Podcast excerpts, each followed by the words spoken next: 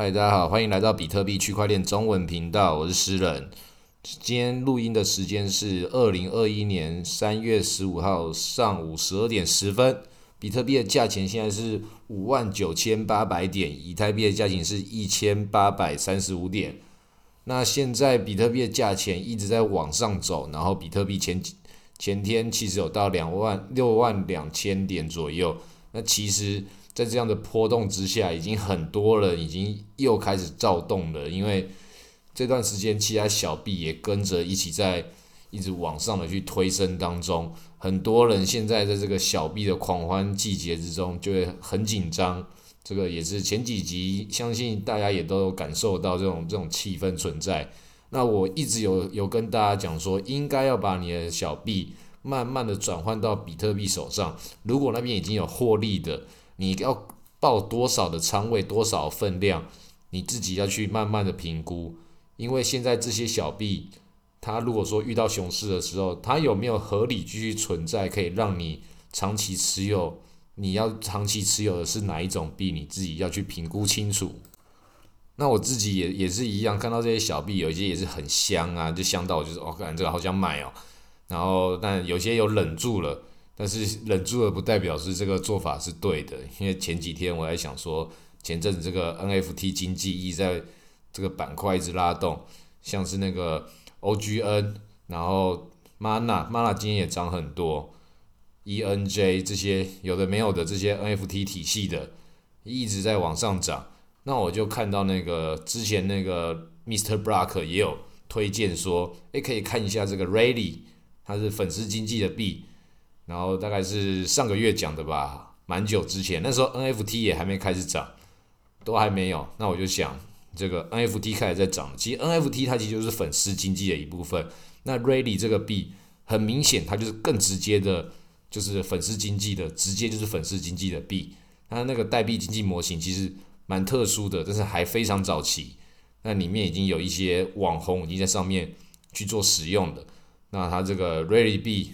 在昨天的时候暴涨了一百三十几帕，然后就哦，本来就有看到了，竟然没有买，而且还有那个 S 六 D 投资，而且 S 六 D 之外，S 六 D 自己的那个自己的那个加密货币的那个放也有投资，所以是 S 六 D 的双品牌去投资它，那就是一个这个就是，其实我回过头来想，我当时没有去投它，没有在那个它波动都还很平面的时候。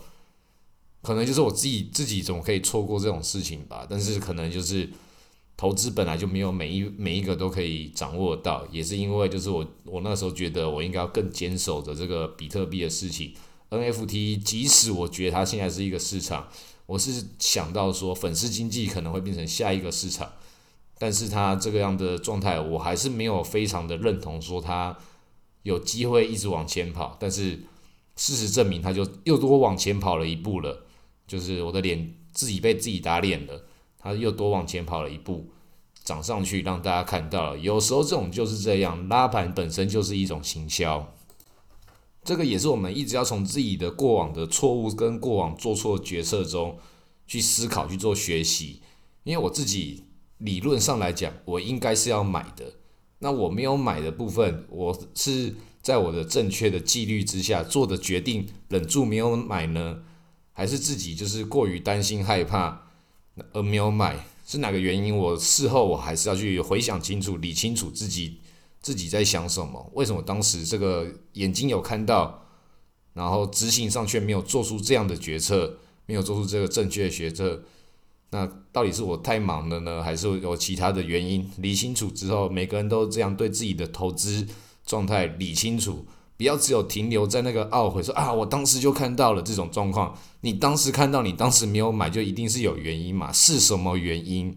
要把它排除，慢慢的建立自己做对更多决策，做少做错做错的决策的时候次数变少，长期下来就是赚钱，就是这个事情就是这样运作的。那另外就是自己做错了决策之后，有没有其他的补救方式？就比如说，我们前面几集又又特别强调几个概念，就第二波的概念。其实这个 rally 它涨上去的这个一发之后，理论上最简单的就是去找第二波。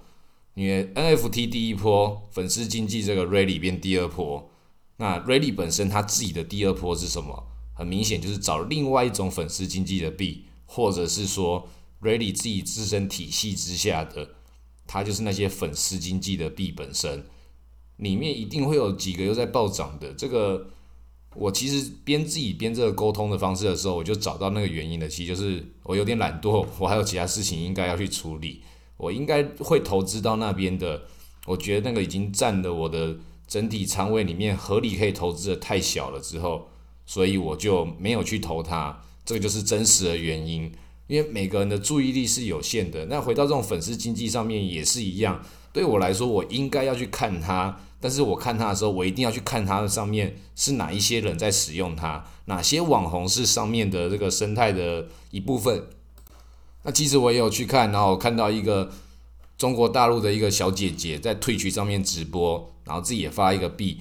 然后那一集我在里面看了五分钟之后笑死了，在上面吃那个吃那个水煮鸡肉，然后就哇，竟然有人在看人家吃那个水煮鸡肉，我这边笑了五分钟，然后最后还是还是没有买，因为我我觉得就是啊感觉时机还没到，或是就是各种原因，刚刚讲的那些原因加起来之后这样。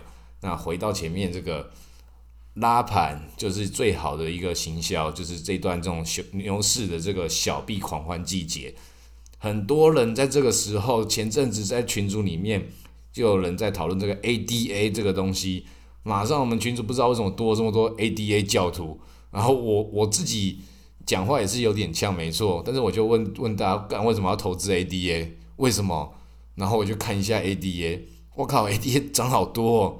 我本来对 ADA 来说，我买它的时候是二零一七年。已经很久之前了，二零一七年买的时候几百美金，然后又涨到几千美金，然后又在往下一路走这个熊市，走到变成几十美金的时候，我已经把它当做乐色了，我已经不会把这个几十美金花我的时间去把它拿出来，然后特别倒掉。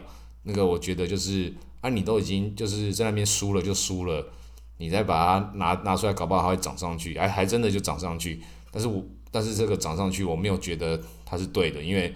从一七年的时候，他有答应说一些他要做的一些未来的决策没有出来，说可以 staking 放进去之后可以生利息，然后没有做啊。最近说自己要做一个 defi，就是我也还没有看到。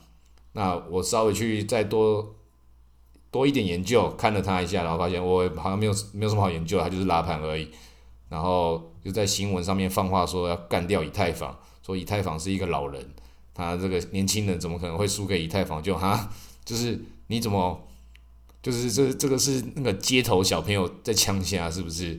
我觉得反正这种东西，我觉得啊，这种这种涨上去我就把它卖掉了。然后有种我现在留个两层的仓位，看他会不会这么打我脸。有种在拉啊，有种在拉盘拉给我看啊。那很明显现在就是跌成这个样子啊。很多人都不知道被套套牢多少，就是讲你如果自己没有去使用它。它涨上去如果没有原因，你就不要再去理它了。它涨上去要原因，它不能就只有靠拉盘这个事情来跟你说，你看我涨了吧？它除了这个原因，你涨上去的原因是什么？要能够自圆其说，要它的合理性。拉盘当然是很好，我希望所有的币都这样子，他们自己项目方或是这些资资本自己拿钱来拉盘打广告，这个很好啊。但是你拉盘打广告的话，你要有原因。大部分的小币的市值对比特币来讲都是非常的渺小的。比特币只要稍微动一下，这些金鱼们只要认为，我觉得我可以支持你，这些金鱼本身就是对市场的那个未来产生动能的这个主导者，它本身就是一个很庞大的自变量的。所以这些小币，如果他们其他这种拉盘是这种用喊的、呛虾的。这种方式它就是不会长久的。如果你手中有这种币的话，你不要跟着他一起在那边没有意义的高潮，就是这种就渣男呐，你不要那个跟着渣男这种随之起舞，这种这种就就是像夜店的狂欢一样啊。有些那个就是开着那个租过来的宾士，然后衣服穿着穿着帅帅，然后可可搞不好没有钱，假装自己很有钱，这种一大堆啊。这种这个世这个世界上不是都有这些吗？那。那那个什么，这些小币也是啊，他们当然都都都都是有钱人，当然比我们这些散户来东西他们拉盘拉给你看，筹码都在他手上，你为什么要跟着这些这些人随之起舞嘞。那你真的是喜欢的，那你就去了解他。就是在夜店里面也是有机会遇到真爱，是没错啊，有可能啊。但你要知道自己在干嘛。那个不要一夜的欢愉之后，就把自己的人生都搭上去了。这个不管投资这个这个市场，投资加密货币跟你的人生都是一样的。你还没有了解的时候，为什么你就要把自己的人生投弄弄上去？那你这样子被人家始乱终弃的话，这是一个再正常不过的结果了。就来一场完全不用负责任的割韭菜，这种又火辣又香艳刺激的。牛市狂欢季节就在这里，好多人就被捡尸了。这个捡到尸体都不知道拖去哪里，不知道被人家弄了几百遍的。看那个另外一个渣男币很有名的新金币 XEN，另外一个代号是 NEM。你自己看它那个线图，这个线图线图，你看这几个月的线图，我现在讲的没办法看，但但是它就是有三三个这个很巨大这个坡形。这个九十度垂直降下来，这个这个事情，它在这这个从去年九月到现在，一根上去，然后再一根下，再一根上去，一根下来，这种坡形，这种割韭菜的坡形已经三次了。为什么还有人要相信这种渣男？很明显就是渣男了啊！那你再去看他以前的那个他所承诺做过的事情，之前我有投他创办人的另外一个另外一个，我根本就懒得管他那个名字叫什么了。里里面，我之前就问那个项目方的人，为什么我自己在他的这个钱包里面，他的官方钱包，他那个新金币有另外一个代币模式，是那个是一个叫马赛克的一个代币模式，以太坊叫 token，新金币上面叫做马赛克，然后它也有另外一个挖矿生利息的的一个功能，它是要那个它也不它自己发明一个东西叫 POI。然后那个 I 是那个 interest 的意思，就是关注度之类的。然后我之前都有都有去用过，然后奇怪，官方钱包没办法把那个它的代币给拿出来，好奇怪。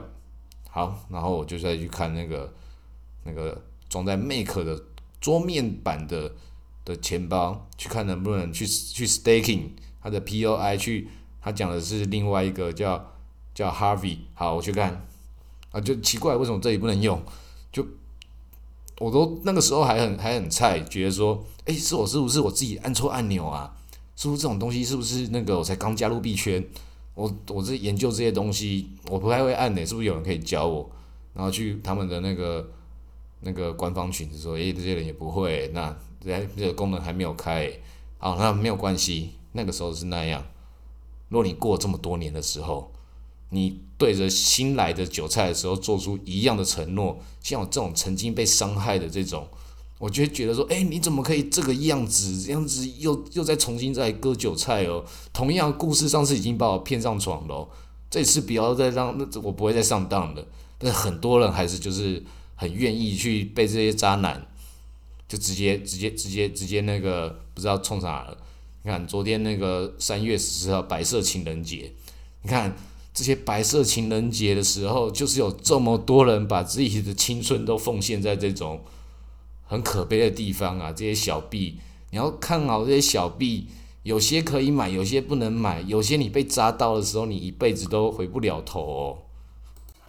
不是短暂的高潮，它就要变成你的真爱。你可以去短期投机炒一发，但是你要长期信仰的话，那你要知道原因是什么，你要去看他，看他以前的过往。